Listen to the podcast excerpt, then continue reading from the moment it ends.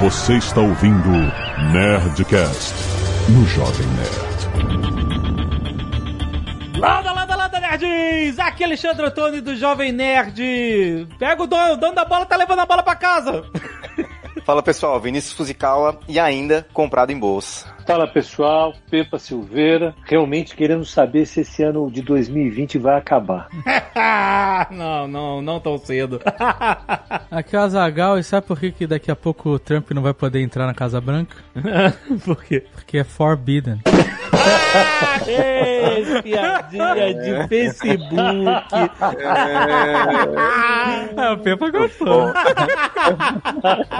Muito bem, nerds! Estamos aqui em mais um Nerdcast. A gente, no mês passado, falou, fez uma análise das possibilidades do que poderia acontecer com a economia, principalmente americana, depois... Da, Americana não, reflete no mundo né, inteiro. reflete no mundo inteiro, com as eleições nos Estados Unidos. Agora, apesar de, né, temos toda essa lenga-lenga judicial e etc, o mercado já, né, já, já ok. É assim que vai ser, então... É, já sinaliza um caminho, né? Exatamente. Então a gente quer saber do Pepa como é que os mercados reagiram à definição da vitória do Biden e o que, que a gente pode ver daqui pra frente com todo esse movimento de disputa judicial e até onde a gente po- isso pode arrastar, ou se o mercado já passou por cima disso e já precificou lá na frente, como é que vai ser daqui pra frente. É isso aí. Fica aí que vai ser bom.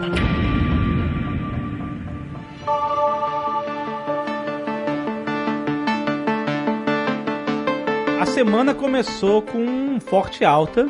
E foi engraçado o Trump tweetando que é meio que. Ah, que legal, eu sou responsável por isso. Sugerindo que ele era responsável por isso. Eu, eu tenho uma pergunta antes É. até a gente falar dos cenários e tal, que é esse momento que não é, não é de incerteza, mas que a gente vive essa possibilidade aí da confirmação do, do resultado demorar, né? Aham. Porque a gente teve todos os veículos de imprensa e até o próprio candidato Biden falando que ele ganhou, que ele venceu, mas o Trump não reconhece, não dá, né? Porque os Estados Unidos têm essa tradição, né, de quem perde, assume a perda e fala, perdi, parabéns aí. E nesse caso não tá acontecendo, então tá rolando ações judiciais pra ver se tem recontagem. Então a gente tem esse momento, eu não quero usar a palavra incerteza, porque o mercado, a imprensa, ninguém tá se mostrando incerto, mas ele não tá definido, né? Não tá sacramentado, vamos dizer assim. É, no caso aqui, Nerdcash, eu queria saber o que, que isso pode afetar os mercados nesse período aí em que as coisas estão se definindo. Eu, olha, a minha impressão, e é uma impressão, porque não dá para ter certeza, a gente conversa com algumas pessoas, tenta fazer uma confirmação disso, eh, algumas pessoas do mercado, evidentemente, mas a minha ideia a respeito do que aconteceu pós-eleição é a seguinte: o mercado vinha avaliando aqueles três cenários que nós discutimos no Nerdcast passado, que era o Trump ganha por uma diferença grande, o Biden ganha por uma diferença grande, ou o pior cenário, o Biden ganha por uma diferença muito pequena e isso dá margem para o Trump fazer a guerra jurídica dele, ter gente na rua fazendo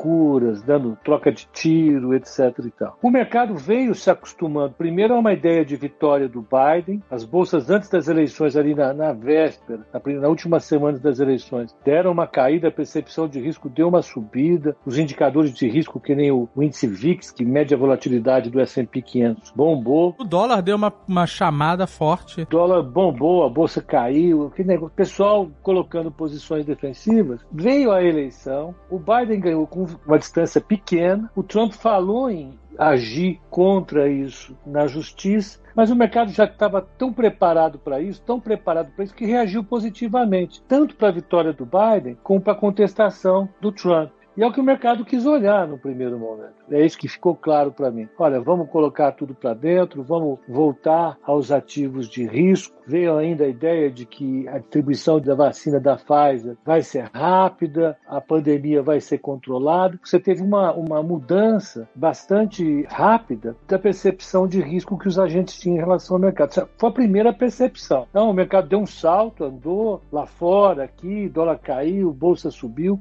Agora, outra coisa é o que vai acontecer ao longo das próximas semanas até o dia 20 de janeiro. Primeiro até o dia 8 de dezembro, que é quando termina o prazo para contestação final. Até 14 de dezembro, ele tem a, a data para ele os delegados votarem, né, Pepa? É, a votação formal dos delegados é 14 de dezembro. Agora, daqui até 14 de dezembro, o Trump vai fazer todo um esforço para contestação disso na justiça e a preocupação que a gente tinha em relação a um movimento forte nas ruas, violento, com aqueles Proud Boys, com milícias, com organizações armadas, tudo indica que não vai ter. E a impressão que ficou, né, no final das contas, é que o Trump corre o risco razoável de ficar isolado do mundo político só com apoio da ala mais radical do Partido Republicano e do apoio profissional dos advogados. Então a briga tende a ser jurídica. Mas a impressão que todo mundo fica é, como a margem de vitória foi elevada, porque foi a vitória em vários estados, aí põe a Georgia, põe a Pensilvânia, põe o Arizona, o Wisconsin, Michigan, que eram estados que tinham lá algumas dúvidas se o Biden ia ganhar ou não,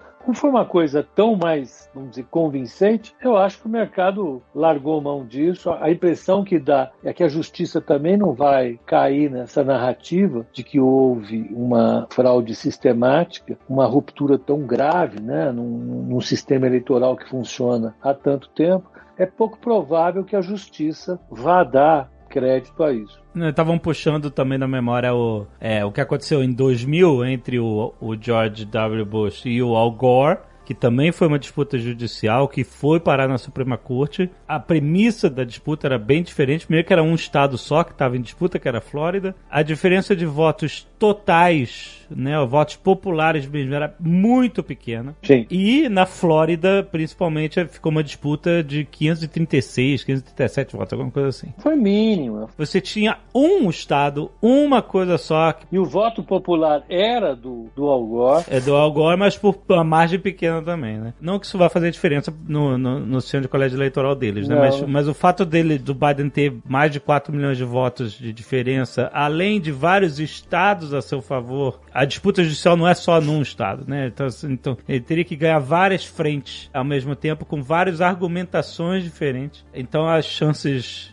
são realmente mínimas de que seja algo além de só empurrar com a barriga essa. É, eu acho que por conta disso que os mercados viram esse cenário e falaram assim: ah, não é, não é, é um estado daqui a pouco só. pode reverter tudo. É, né, né, a tendência de reverter é muito baixa, se não nula, então acelera. Esse é o caminho. o caminho é Biden. Tem mais pra onde ir, né? É, mas só que eu quero fazer um contraponto. Que a ideia é a seguinte: imagine que você está com um fundo de 100 bilhões de dólares ali na mão nesse horário e tem que optar. Olha, de fato não tem chance nenhuma do Trump conseguir avançar com essa confusão toda até dezembro. É, mas tem uma chance de 1%. Vamos dizer que é 99% contra acontecer alguma coisa e 1% dele conseguir efetivamente frear todo o processo eleitoral com esse negócio. Nesse cenário de 1% de chance, vamos supor que o S&P caia uns 15%. É uma boa queda, né? Sim. Então, se você está comprado em S&P com 100 bilhões de dólares, você vai perder 15% disso. 15 bilhões de dólares você vai perder com uma chance de 1%,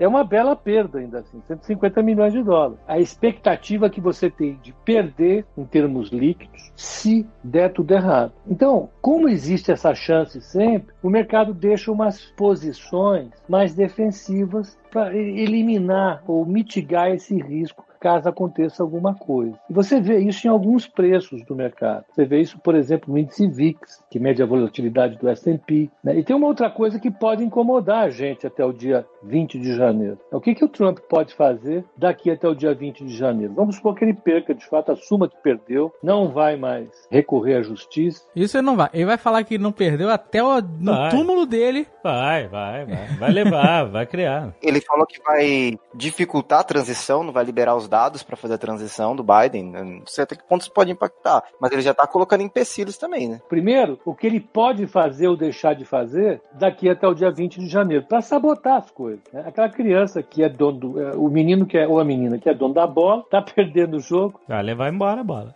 levar a bola embora. Vamos, é só bloquear o Twitter. Não, mas aí tem uma coisa. Ele, como presidente, pode fazer coisas altamente impactantes. O presidente tem poder. É tão simples assim. Ele pode embaralhar todo o processo de andamento dos pacotes de auxílio econômico que a economia americana precisa, porque ela está se desacelerando. E mais, toda a preparação do governo Biden fica comprometida se os funcionários da transição não receberem os dados do governo agora, só vão receber dia 20. E a economia desacelerando mais 50 dias. Tentando entender a, a coisa de forma prática, essa notícia aí do, no início da semana que ele estava negando acesso aos dados de transição, já que, assim, para mim faz sentido com a própria narrativa dele, né? Ou seja, se ele não tá aceitando o resultado, por que, que ele vai falar em transição, né? Exato, o cara não ganhou nada. Quem são esses caras? Então, mas usar a palavra faz sentido e Trump na minha Não, não, eu sei, mas tipo assim. Está alinhado. Mas, tá bom, é, tá alinhado com a retórica dele de não aceitar, porque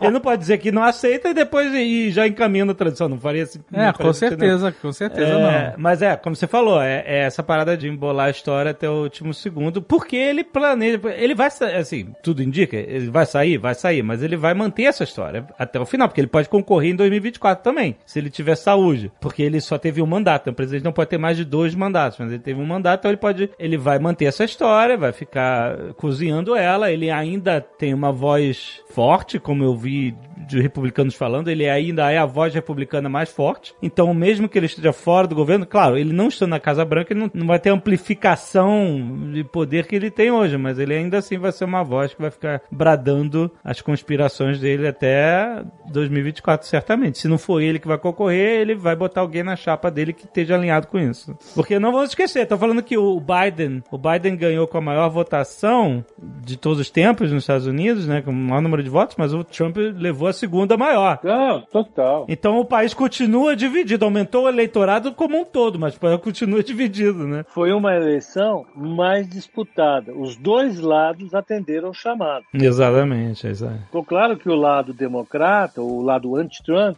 é o lado com maior número de pessoas. Coisa que a gente previu, né? Era razoável. Ele foi presidente, ele foi o presidente que não conseguiu dar resposta para a Covid-19, teve vários problemas, etc.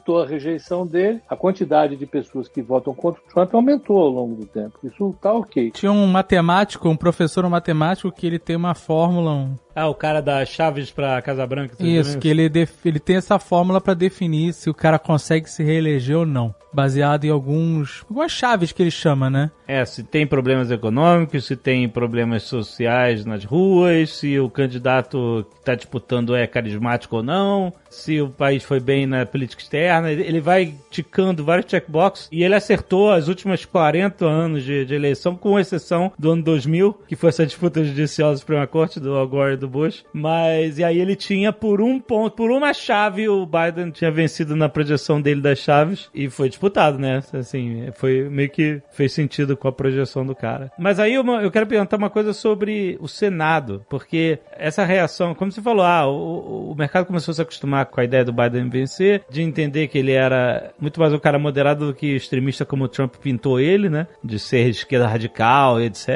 Ele chegou a dizer que era socialista. É, não, é, isso é, faz parte dessa narrativa toda, né? Dizer que é socialista, dizer que é, que é radical, etc. E aí você fala assim, mas o cara, o mercado reagiu bem só porque entendeu que o Biden não é isso, mas aí eu vi uma análise falando que, não, peraí, no Congresso eles perderam, os democratas perderam alguns assentos e o Senado, eu acho que ainda está em disputa no, no momento em que a gente está gravando, mas basicamente se manteve com maioria republicana. Vai ter o segundo turno na Georgia. Se os democratas ganharem as duas vagas da Georgia, eles ficam em maioria. Se não, o Senado é republicano. Então, ele praticamente o Senado é republicano. Isso não teve alteração. E a análise que eu vi dava a entender que, apesar da troca de presidente, de partido, esse equilíbrio, vamos dizer, de ter maioria republicana no Senado, etc., seria uma garantia de um controle que demonstrasse que o governo não seria radical, por exemplo. Entendeu? É, eu vi essas análises também e eu tenho lá as minhas dúvidas em relação a isso, porque o Obama, no último mandato dele, governou com o Senado tendo maioria republicana. E o Senado detonou o governo dele. Uhum. Trouxe muita avó para o mercado. Né? Porque o Senado depende do Senado a aprovação do orçamento. Verdade. Verdade. Se você não aprova o orçamento, o governo ele entra em shutdown, ele, ele passa a não poder mais pagar as contas, que ele tem as prioridades. Eu lembro que em alguns anos ele ficou algumas semanas sem pagar os funcionários dos parques nacionais, funcionários de autarquias tradicionais, porque não tinha aprovação ainda do Senado do teto da dívida. Mas isso teve no governo Trump também. Não, foi o maior período de shutdown foi no Trump. Que ele queria o dinheiro para construir o muro.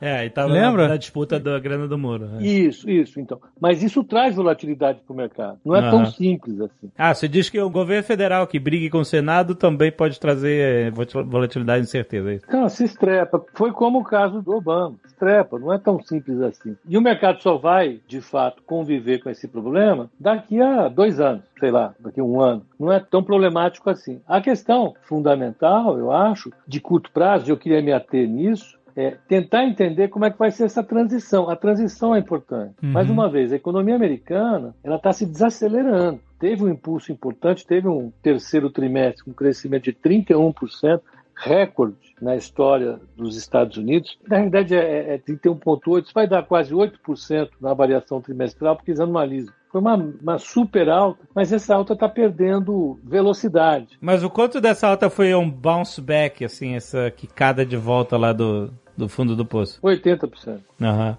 como aqui no Brasil, né? como em qualquer lugar do mundo. E agora, o mercado de trabalho e as pequenas e médias empresas dependem demais de um pacote econômico. O mercado depende demais do equacionamento de como é que vai ser a política econômica no primeiro trimestre do ano que vem. E se o Trump conseguir bagunçar demais as peças do tabuleiro agora, esse cenário para o ano que vem fica opaco. Ficando opaco, isso pode impedir o mercado de, de subir, pode aumentar de novo a volatilidade, pode trazer algumas coisas. E isso acaba produzindo um feedback na economia, a economia desacelera mais, isso produz um, um resultado do mercado que cai mais um pouco, essas coisas vão se retroalimentando. Eu não digo que isso vai acontecer, né? é o meu receio que isso aconteça caso Trump radicalize, ou, ou, ou no mínimo, se ele mantiver a disposição que ele tem atualmente para causar barulho, ele pode de fato dar uma atrapalhada nesse bom humor que o mercado ficou logo depois da eleição. Mas é uma hipótese. É, Pepa, mas assim, muitas das propostas do Biden, que ele falou que pretende aumentar o salário mínimo por hora, aumentar o benefício da Seguridade Social, uma série de benefícios que ele falou, vai depender, acho que do Senado e do Congresso. Você acha que essas medidas passam ou ainda é muito cedo para falar? Acho que é muito cedo para falar. Esse problema não está na, na pauta do mercado ainda. O problema é entender como é que vão ser todos os dias até o dia 20 de janeiro. Tem primeiro essa fase de transição. Eu trabalho com a hipótese, o mercado trabalha com a hipótese que vai dar tudo certo, está tudo bem, pelos níveis de preços que o mercado está praticando agora. Mas a gente tem que ficar com o olho no peixe e outro no gato. Né? É, depois de, de muita confusão durante todos esses quatro anos do Trump, ele foi um cara intenso, ele foi protagonista o tempo todo. Não, não é uma crítica necessariamente isso. Ele é um cara que sabe se manter como protagonista de tudo. Né? Aonde ele está, ele está chamando a atenção. É, quem sabe ele consiga sucesso nesse período de transição e isso pode afetar o mercado. É, é só um contraponto. De resto, eu acho que o mercado vai continuar indo bem.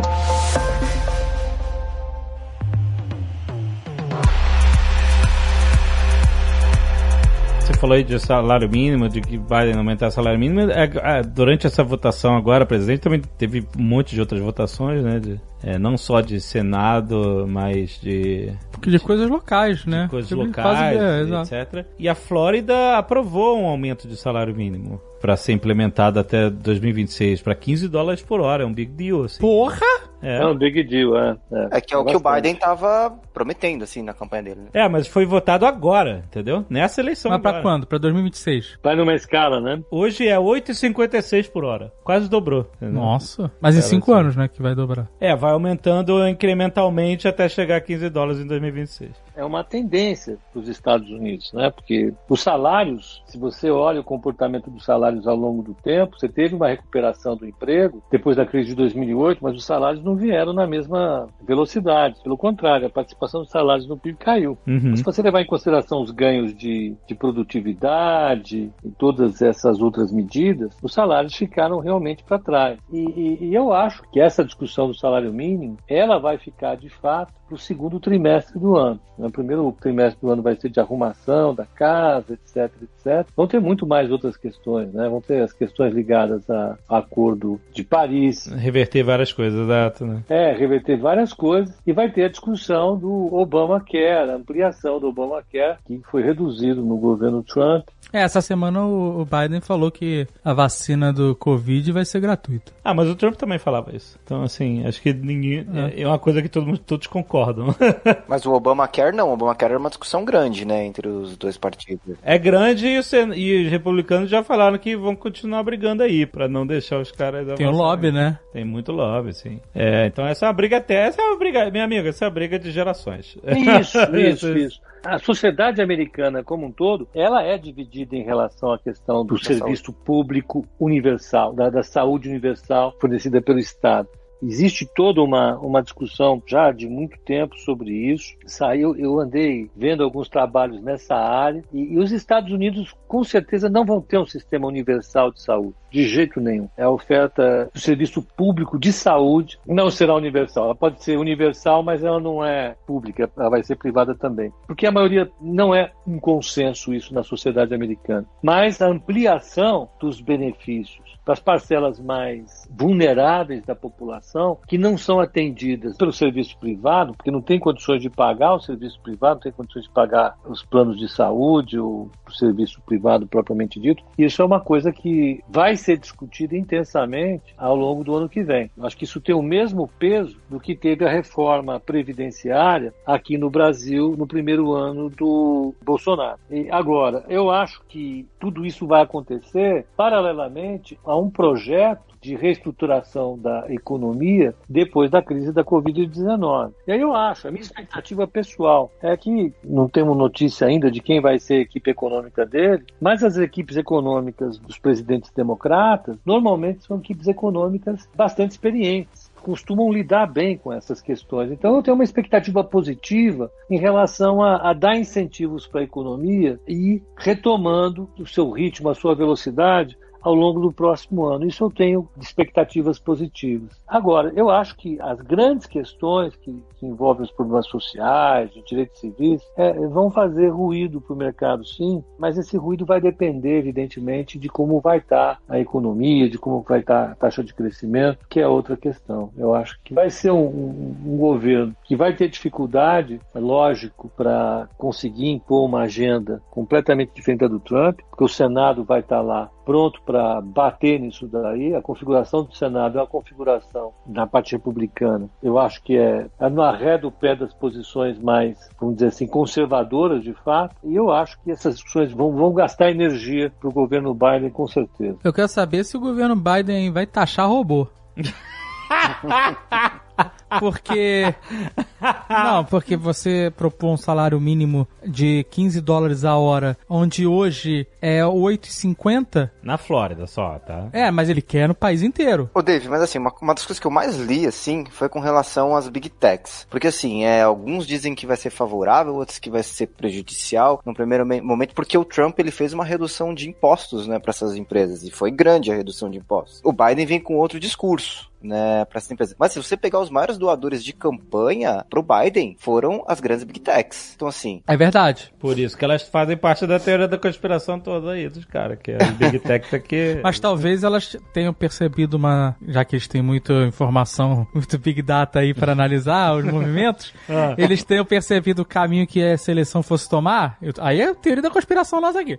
E falaram assim: vamos botar dinheiro no, no Biden, porque ah. aí a gente garante aqui a nossa, nossa isenção de imposto, que ah, se tiver um aumento que seja, não, não seja tão pesado. É, sei lá. O Ele... cara não bota dinheiro na campanha de ninguém sem então, zero interesse. Sim, mas, por exemplo, uma coisa que eles podem ter em mente seria, tipo, fazer um lobby antitrust, por exemplo, entendeu? Que esse é o maior medo desses caras. A Elizabeth Warren chegou com um papo de fazer, de quebrar o Facebook em várias empresas. Sim, sim. De mandar um puta antitrust na, no rabo de todo mundo e nenhum deles gosta disso, né? Ela não teve nem chance com esse discurso. Então, às vezes, a, a barganha pode ser essa, né? Tipo, ah, a gente vai ser taxado, mas pelo menos vai ser dividido. E tem outra coisa, né? O governo democrata, pelo que eu li, não é muito favorável à questão das mídias sociais, da disseminação do ódio, fake news. Ele, eu acho que regulamentação em cima disso pode aumentar bastante. Acho que não no primeiro ano, mas deve acontecer. A minha dúvida é se vocês conseguem fazer isso, né? Porque essas mídias mudam tão rápido. E quanto esses velhotes aí, que nem entende o que é rede social, começar a legislar sobre isso, já mudou tudo. É igual o código de internet brasileiro, né? É muito complexo, né? Eu dividiria em alguns aspectos. Eu acho que o Biden ele vai fazer uma reversão da redução de impostos que o Trump fez. Ele fez no primeiro ano dele já, ele reduziu os impostos de uma alíquota de 34% para 20% que as empresas pagavam. O número médio era mais ou menos assim. Isso reduziu fortemente os impostos das grandes corporações e acabou afetando os impostos das pequenas corporações, dependendo do setor que estava. Foi uma coisa meio confusa, né? Porque acabaram algumas isenções, algumas faixas. Mas o fato é que os impostos para as grandes empresas caíram fortemente. E o Biden, ele sinalizou forte desejo de aumentar esses impostos para financiar a estabilização do déficit público, em primeiro lugar, e segundo, financiar o sistema de saúde que ele pretende colocar. Uma outra coisa que eu acho importante,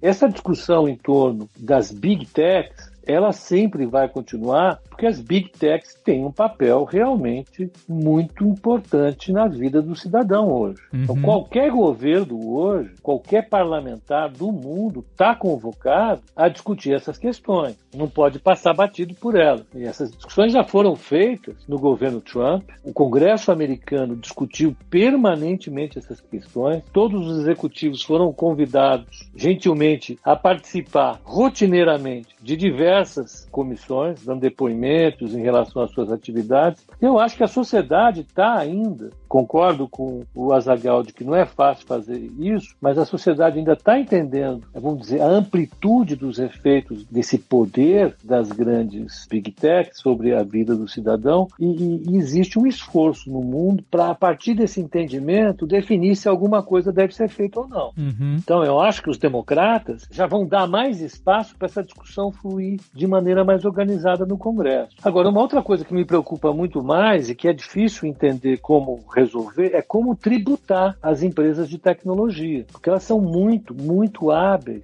para fugir da tributação. Taxa robô. Vai no robô, Pepa. Foca no robô. Tem um número de série, tu mete-lhe o um imposto.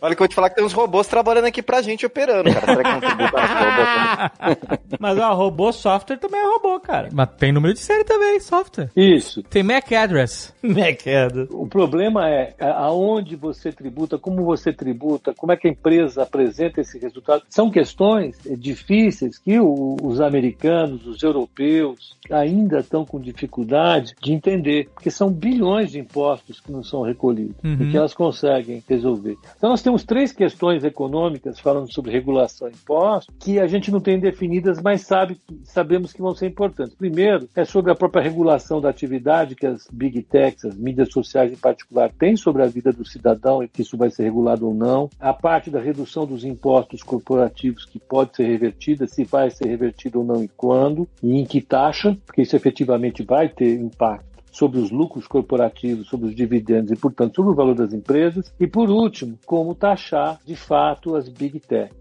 Agora, a gente vai ter pistas claras sobre isso quando é, for anunciada a equipe definitiva dele. Uhum. Dependendo de quem for secretário disso, secretário daquilo, daquilo outro, a gente vai saber como esse secretário ou secretária se comportam ou se comportaram ao longo do tempo diante dessas questões. Aí a gente vai ter uma resposta clara a essas perguntas se o governo vai encarar essa briga ou não, como ele vai encarar, em que profundidade. Porque uma outra coisa que o próximo governo aí vai ter que resolver, vai ter que né, trabalhar, é o alto índice de desemprego, né? Que está rolando por causa do Covid, né? Exatamente. E, e, nós conversamos sobre isso aqui ao longo desse ano todinho, já começando a fazer o primeiro balanço, penúltimo Nedcast do ano. É. Nós conversamos paca sobre esse choque monumental que foi a Covid-19 e como ele antecipou coisas que iam demorar cinco 5 anos para acontecer, 10 anos para acontecer. Boa parte desse desemprego que aconteceu, ele antecipou o desemprego que ia acontecer nos próximos 5 anos. Tem gente que ficou desempregada e que não volta a trabalhar. Como é que eles vão resolver isso? Que tipo de estratégia o governo americano vai dar para resolver isso? Tem uma outra coisa que faz parte da discussão intensa dos Estados Unidos, que ela diz respeito ao, ao paredão azul, ao cinturão de ferrugem lá do norte dos Estados Unidos,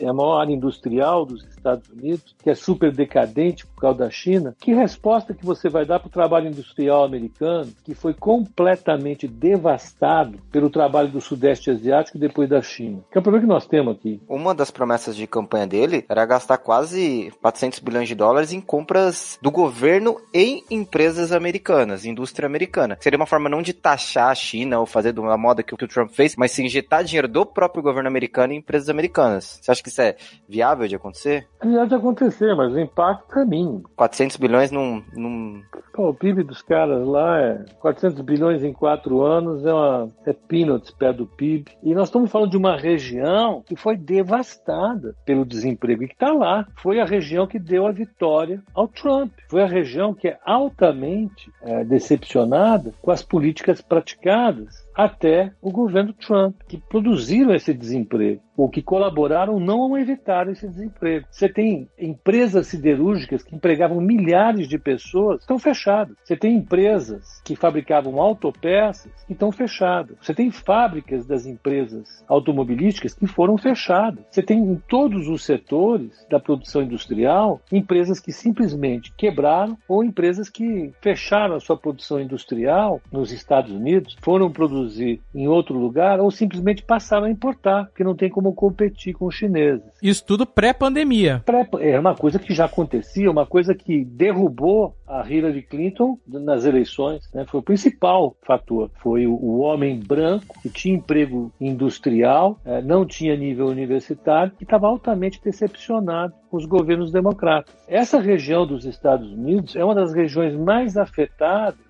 com a epidemia de opioides, uma epidemia com uso intensivo de opioides por parte de pessoas que simplesmente tomam esses remédios para amenizar os grandes problemas emocionais que têm. E essa região é uma região altamente expressiva na vida americana. Foi orgulho americano durante muitos anos. Uhum. O que vai ser feito com isso? Qual vai ser a resposta que o Biden dará para isso? Porque essas eram uma discussões que eram feitas pela Elizabeth Warren e pelo Bernie Sanders e que quase fizeram com que é, os democratas tivessem esses dois como candidatos, Sim. com propostas bem mais radicais. O que vai ser feito? Porque, na visão de uma parcela significativa de políticos, de analistas políticos, de militantes, você precisa oferecer algum tipo de resposta para esse tipo de família americana que perdeu o seu modo de vida que prevalecia até os anos 90, basicamente. Sim. O emprego industrial nos Estados Unidos, de uma pessoa sem um nível superior, o salário médio dessas pessoas é o dobro do salário das pessoas que trabalham em serviços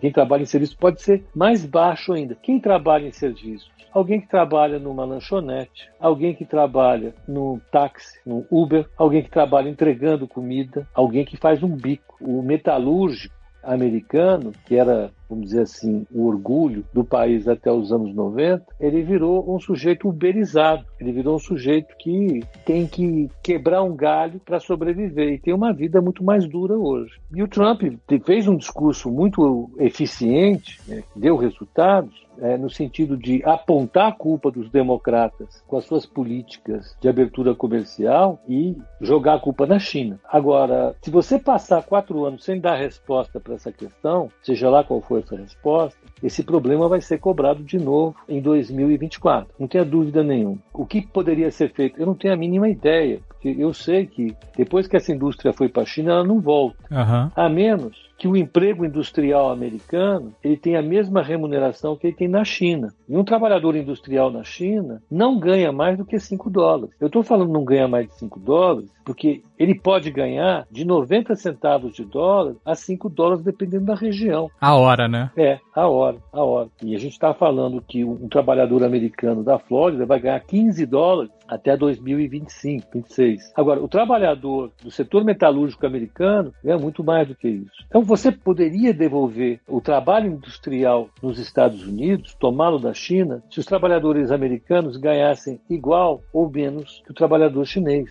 E eu acho que a turma não está disposta a fazer isso. Que a turma fazendo o bico no iFood de lá, eu não sei qual é o, aplicativo de entregas de lá, fazendo um bico lá, ele ganha mais do que ganha um trabalhador chinês é, industrial. Então são questões extremamente complexas que estão no âmago da, vamos dizer assim, do poder do discurso trumpista. Por isso que o Trump tem força é, nessa região, porque ele apela para essa decepção. Mas ele não resolveu nada também da vida dessas pessoas, né, nos quatro anos dele. Porque não tem solução. Por isso ele é um populista. O que é um populista? O populista é um cara que dá uma resposta ultra simples para um problema ultra complexo. É, é. é olha, é simples. O que vamos fazer? Nada. Nós vamos taxar os produtos chineses. É, então, tu resolve. Construir um muro. É construir um muro. É, é. é inventar história. São problemas complexos. Eu acho que existe um trabalho a ser feito uh, nos Estados Unidos, em particular, entender como tratar essa questão. Não resolver, tratar. Existe uma derrota que não foi ainda assimilada por uma parcela importante dos americanos. Aqui no Brasil a gente já percebeu que fomos derrotados mesmo, o trabalho industrial decaiu, a gente já entrou noutra, o pessoal já foi para gig economy, foi fazer os seus bicos de aplicativos e estamos todos nós muito bem. Ninguém saiu para a rua apoiando uma política de substituição de novo de importação. Mas nos Estados Unidos isso teve apelo. Eu acho que vai ser uma das questões que os americanos vão ter que olhar. E tem gente no Partido Democrata que vai cobrar isso do Biden. O Bernie Sanders, Elizabeth Warren, que apoiaram depois a eleição do Biden, eles com certeza vão sentar com o Biden e falar: oh, me dê alguma coisa em relação a isso, que precisa dar satisfação aos trabalhadores do cinturão de ferrugem. E a solução não pode ser mudem para a Califórnia e vão trabalhar no Vale do Silício, porque hum. eles não têm qualificação para isso. Né? Já era, não, não tem como. É um problema que, na minha opinião, é difícil de resolver mesmo. Ah, eu só queria dizer que esse negócio da Zagal ficar falando aí do taxar robô é tudo lobby dele para tentar desfinanciar a Boston Dynamics que faz aqueles robôs cachorro assassino assassino que ele tem medo. Você tá brincando, é isso? Não nego, não nego. Não afirmo nem nego.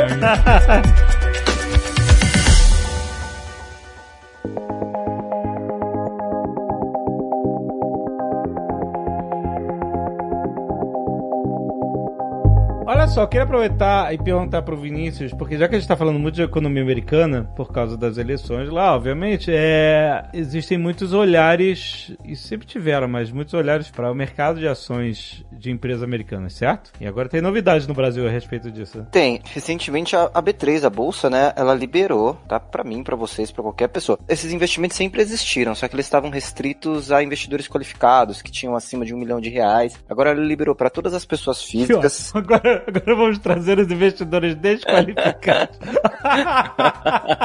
os investidores qualificados eram possível comprar ações lá de fora. Na, na, verdade, não são ações lá de fora, são BDRs, tá? É BDR ou é DDR? É BDR, Brazilian Deposit Receives. Ah. Ou seja, é um recibo que ele é negociado na Bolsa Brasileira, que ele replica as ações lá de fora. Ele não é a ação lá de fora, ele é só um espelho. É um espelho, é um recibo. Na verdade, ele é a ação lá de fora. Ah, ele é? Porque você pode pegar esse recibo aqui e lá em Nova York, no balcão, e falar: ó, quero as minhas ações aqui. Ah, tá. Eles vão te entregar as ações. Mas então, se a empresa tiver dividendos com esse BDR, eu recebo, por exemplo? Recebe. Alguns você recebe, outros não. Hum. hum. Depende do modelo do BDR. Quando você compra ação, você tem a custódia. Tá lá, tá no seu nome, é um bem. O BDR, a ação lá fora não tá sob custódia de alguém esperando você ir lá pegar, ou tá? Sim, senhora. Tá bloqueadinha é. lá. É bloqueada. Totalmente bloqueada. Ah, tá. Ao portador desse recibo o direito de tantas ações. Aí você pega esse recibo, pega o avião, vai para lá, na boa, joga pro amigo.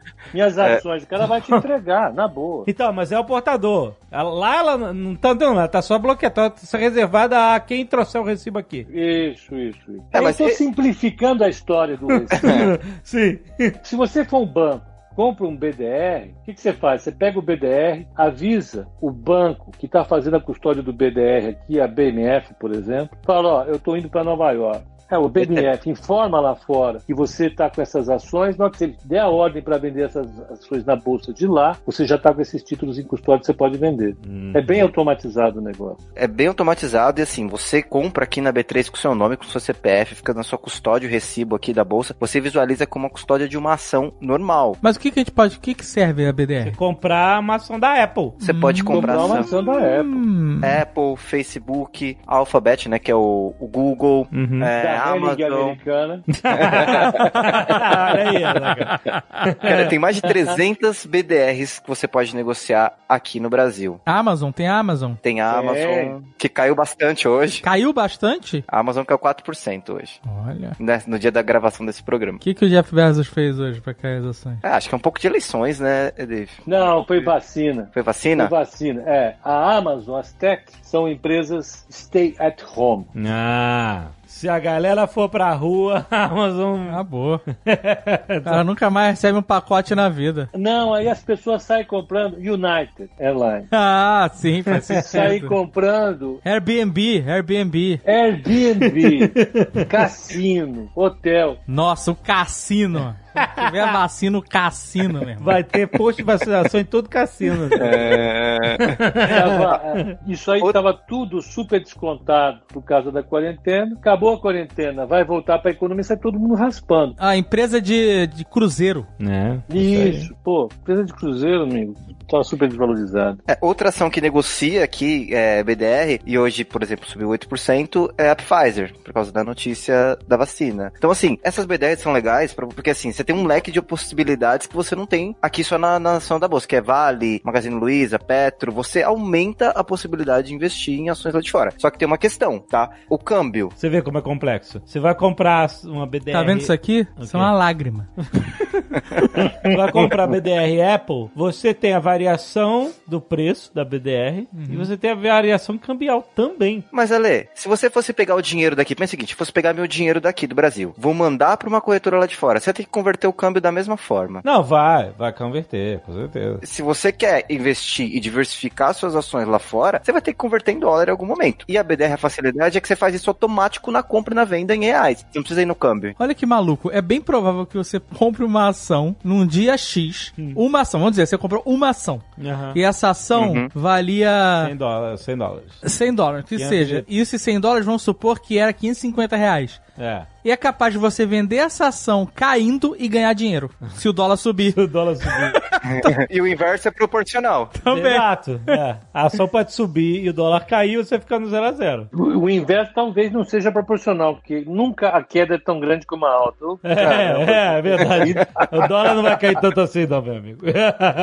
Mas só pra entender, eu não tô mandando dinheiro pra fora do Brasil pra comprar essas ações. Eu compro, eu compro em real pelo câmbio do dia que foi feito. Tudo aqui, exatamente. Para quem já opera ação, vai ver do mesmo jeito. No home broker é o mesmo jeito de cotação. A posição de custódia à mesa, eu tenho cinco BDRs da Amazon, não sei das quantas, é a MZN 34, tá ali, tá do mesmo jeito, é cotação igual, é tudo igual. Você vai liquidar em reais, vai ficar tudo aqui, não muda nada. Agora, o David, a minha missão é fazer o P pra convencer o P pra fazer uma carteira de BDR. Olha aí Por sim. favor. Aí sim.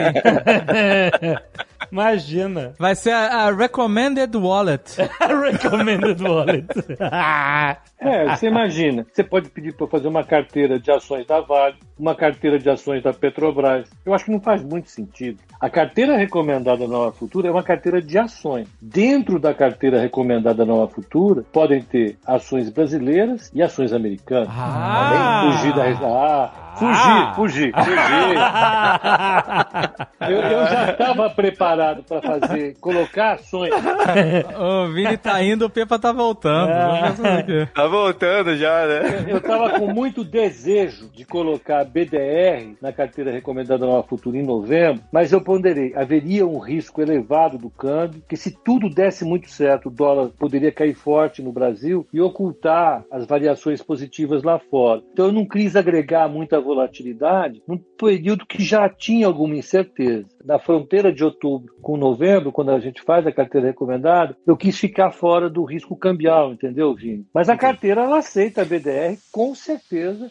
Eu vou ficar muito atento, porque há momentos em que eu vou ter que pensar o seguinte: será que a economia americana ela vai ter uma boa oportunidade de, de arbitragem entre ações stay at home e ações reopening? Vai. Então eu posso me aproveitar disso melhor do que eu me aproveitaria no Brasil, por exemplo. Uhum. Isso seria importante. Há momentos que eu quero fugir do risco de desaceleração global. Empresas de tech podem ser um porto seguro interessante. Então, o BDR, como instrumento de investimento, como ativo para investimento, como ação, é uma coisa muito rica. Eu sou fascinado por isso e com certeza ele vai fazer parte da carteira recomendada enquanto a carteira recomendada existir. É, o Pepa tem esse tempo aí que entre meia-noite e seis da manhã para se atualizar agora mais ainda em dois mercados É.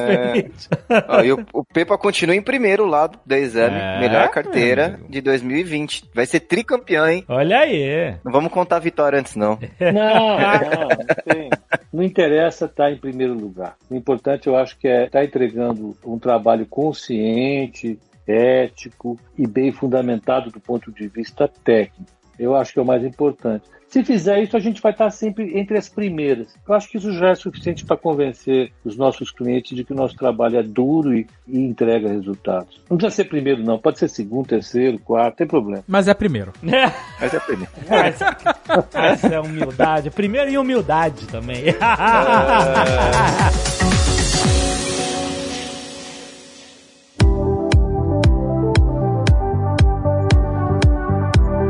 Vini. BDR, então, esse mês? Olha, além de BDR, a gente tem um mês que a gente tá em novembro, né? Então tem o quê? Black Friday. Ah, olha aí, é verdade. Eu espero todos os anos a Black Friday da Nerd Store pra comprar uma camiseta. Vai vir, pode esperar. Vai vir? Vai ter? Vai, Vai, claro. vai ter. Inclusive, comprei livro e mandei mensagem pro Ale ainda. Falei, comprei. Ele falou, "Ó, isso daí não é mais problema meu. Eu falei, é, beleza. É, vamos lá. Ó, Black Friday da Nova Futura, gente. Cara, eu fiquei o um mês aqui quebrando, mês passado, quebrando a cabeça pra gente tentar levar as melhores opções pra vocês, tá? Então, primeiro, Futura Academy. A gente conseguiu desconto nos cursos com o Pepe, com os analistas aqui, de 30% de desconto em alguns cursos, Excelente. 50%. Ó, E tem cursos aí com até com 90% de desconto. caraca! É isso aí. Briguei, consegui. Muito bom, muito bom. Vale a pena, cara. Que a gente tem aqui o Nerdcast, mas uma tecla que a gente tá sempre batendo, que a gente reforça, e que isso aqui é só, na verdade, uma fagulha pra despertar interesse pra pessoa estudar, aprender, pra poder investir. Então, os cursos da Futura Academy são essenciais pra você adquirir conhecimento. É isso aí. E assim, pra quem quiser saber mais, por exemplo, o Pepa tem um curso lá, que é o curso de que ele ensina como ele faz pra montar a carteira. Ó, É um curso pesado, assim, ele vai do básico até avançado, mas ele ensina a fazer várias contas, calcular o jeito. Então, assim, pra quem quer se aprofundar mais, a Futura Academy é pra isso. Não é só um cursinho que você vai aprender, senão você vai aprender coisa parruda de investimentos com o Pepa. Com o Rose e com o Nick. Então, a gente colocou alguns descontos lá. A gente também tem alguns traders que são parceiros. São alguns traders parceiros aí que tem cursos. A gente fechou alguns descontos com eles também, até 50%. Tá? ó. Tudo no link aqui da descrição. De investimento, gente, a gente vai ter taxas a partir da segunda-feira que vem, da publicação desse podcast. Vai ter taxa de renda fixa muito boa, taxa que a gente vai fechar com ganho zero para a corretora. A gente vai colocar o ganho todo pro cliente, porque a comissão que a corretora tem na renda fixa é na distribuição. A gente vai tirar, vai passar pro cliente. Fundo de investimento, a gente está negociando para reduzir os valores de aplicação. Então, fundos que são 5 mil, a gente vai baixar para mil. Fundos que são 500 reais, a gente vai baixar para 100 reais. Então, a gente vai reduzir os valores de Legal. aplicação pra galera. E tem um outro investimento que a gente vai colocar aqui à disposição, que é um investimento em ouro, tá? Ó. Ele é um investimento que você, a gente vai chamar ele de Double Gold. Ele é um investimento que você vai aplicar. Ele é longo, tá? São cinco anos. É para quem tá prote... é uma forma de proteger a sua carteira de investimentos. Então assim, esse Double Gold, se o ouro subir, você vai acompanhar a valorização do ouro. Então um determinado limite que você tem que olhar lá na página. Se o ouro cair, se valorizar por algum motivo ou pela melhora da economia, tudo, você resgata o valor que você aplicou. E o que acontece? Ele pode dobrar. Então assim, por exemplo, é que os valores ainda vão ser definidos, mas se o ouro subir até, sei lá, 40%, você ganha os 40% mais 40%. Você dobra o rendimento. Caraca! Um investimento muito bom que a gente fechou. E se cair, você ainda tá protegido. Então, assim, ou seja, é só vantagem. Só que eu acho que a única desvantagem que eu vejo é que você trava o seu dinheiro por 5 anos, tá? É, você vai pegar um percentual, você vai pegar todo o dinheiro de trabalho por por 5 anos, né? Pra quem tá diversificando a carteira. Exatamente. Olha o benefício, vamos lá. Vai ficar na faixa dos 40 a 50%, tá? Então, se o ouro subir 40 a 50% nesse período todo, você ganha o que você aplicou, mais o dobro da rentabilidade. Legal. Se ele passar de 40 a 50%, que a gente vai definir ainda, tá na de- descrição, quando sair já vai estar na descrição. Você resgata o limite ali, 50%, ele não dobra. Ele tem um limitador, que é com opções que é feito isso, tá? Uhum, uhum. E se ele cair, você resgata o valor que você aplicou. Então, ou seja, é uma forma de você proteger seu dinheiro, aproveitar a oscilação do ouro e ter uma rentabilidade em cima disso até dobrar. Então, eu acho que vale a pena, mas você tem que se precaver por questões dos cinco anos. Tem mais ainda. Caraca, é Black Friday mesmo. É, É Black Friday mesmo. E para os 400 primeiros clientes que aplicarem acima de 20 mil reais nos produtos selecionados da Black Friday, ah, eu consegui aqui, a gente vai... O pessoal pede bastante, a gente tem algumas camisetas também, inspirados aí no pessoal do Jovem Nerd que a gente faz. A gente vai dar 400 camisetas para os primeiros 400 clientes que aplicarem 20 mil reais ou mais nos produtos da Black Friday. É só se cadastrar na landing page, tá tudo lá, bonitinho, explicando todas as promoções. Caraca, essa é a Black Friday pra quem quer entrar nesse mercado. Seja pra aprender com conhecimento, seja com investimento. Essa é a hora, Jovem. Exatamente, muito bom. E vale uma coisa, só vai receber os produtos quem tiver cadastro na corretora. Abre a conta, não tem custo nenhum, vai lá no cadastro, só pra você ter a conta, é tudo digital, você entra lá e preenche, aí você vai receber todos os produtos. Aí sai um produto de renda fixa, você recebe e-mail. A gente tá fazendo e-mail aqui até 3 horas da manhã, gente, então deixa eu lá voltar pra fazer e-mail. Vai lá, gente, novafutura.com.br tem link aí no post. Até mês que vem!